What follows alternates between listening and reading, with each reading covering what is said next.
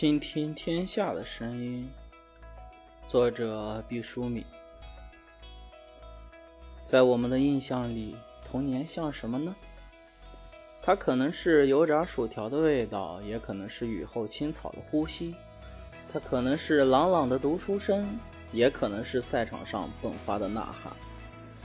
我猜想，即使是哲学家，他的童年也不会有无止境的思索。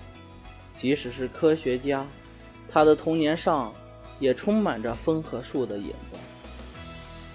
当爱因斯坦做出一个歪歪扭扭的小凳子，当爱迪生扒在稻草上准备孵鸡蛋，那种时刻的快乐，该不会比他们创立相对论和发明灯泡时少吧？